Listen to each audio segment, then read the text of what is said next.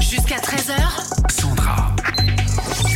C'est première place avec toi Raphaël. Chaque semaine tu nous expliques les phénomènes et les succès musicaux du moment et aujourd'hui on s'intéresse à l'album R&B numéro 1 aux Et États-Unis. c'est l'album Planet Earth de Doja Cat.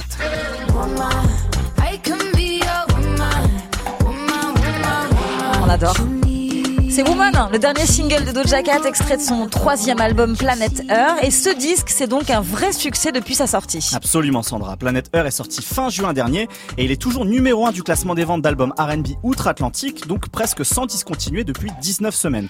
Les singles de l'album cartonnent, dont ce Woman qui sonne très afrobeat nigérian, Ouais. un genre décidément très à la mode, on C'est en a déjà parlé pas mal ici. Du coup, Doja Cat est la première femme à décrocher 4 titres en tête des diffusions radio en une année depuis Rihanna en 2012. Ah ouais. Bref, Doja Cat est une des stars actuelles de la musique américaine. Une star internationale, hein, même, hein, j'ai envie de dire. Il y a un mois, elle était euh, une tête d'affiche du festival organisé par la marque Balmain pendant la Fashion Week de Paris. Ouais ouais, et c'est d'autant plus remarquable qu'il y a encore 4 ans, bah Doja Cat c'était surtout un phénomène sur internet, avec sa musique hybride qui pioche autant dans le R&B, le rap et la pop, mais aussi grâce à son excentricité qui mêle son goût pour l'humour complètement absurde et son sex appeal, genre sa chanson Mou. Bitch, I'm a Ah I'm a oui, cow. ah oui, c'est un clip bien débile.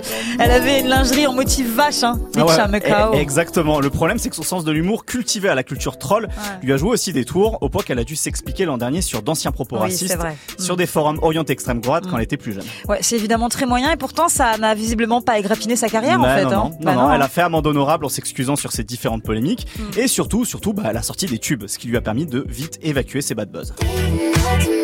Ah ouais.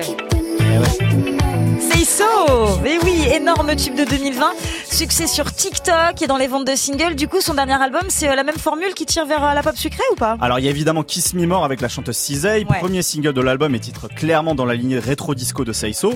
On retrouve aussi sur l'album The Weeknd et Ariana Grande. Je crois qu'on peut pas faire plus pop en 2021. Claire. Mais Doja reste assez fidèle à la musique qu'elle développe depuis 2018. C'est à sa façon dans la lignée Nicki Minaj avec moins de férocité quand elle rappe Mm. et plus de légèreté quand elle chante. Ouais. Alors c'est évidemment très bien produit, mais il y a une forme de je m'en foutisme chez elle qui lui donne un côté anti-diva, mais qui en a l'air quand même. Tu vois, Doja Ouais, Cat, c'est vrai. tu vois, Doja Cat, c'est une icône de la génération TikTok et Instagram où on fait croire qu'on est naturel, mais pas trop non plus, sans forcer le trait. Elle quoi. est forte en fait, hein. C'est un bon dosage. Tu valides toi Doja Cat ou pas Greg? Ouais, j'adore, mais ce qui est bien, c'est qu'elle est euh, le spectre est hyper large. Enfin voilà, elle est dans le R&B, elle peut kicker, elle peut faire des trucs euh, hyper commerciaux, hyper pop.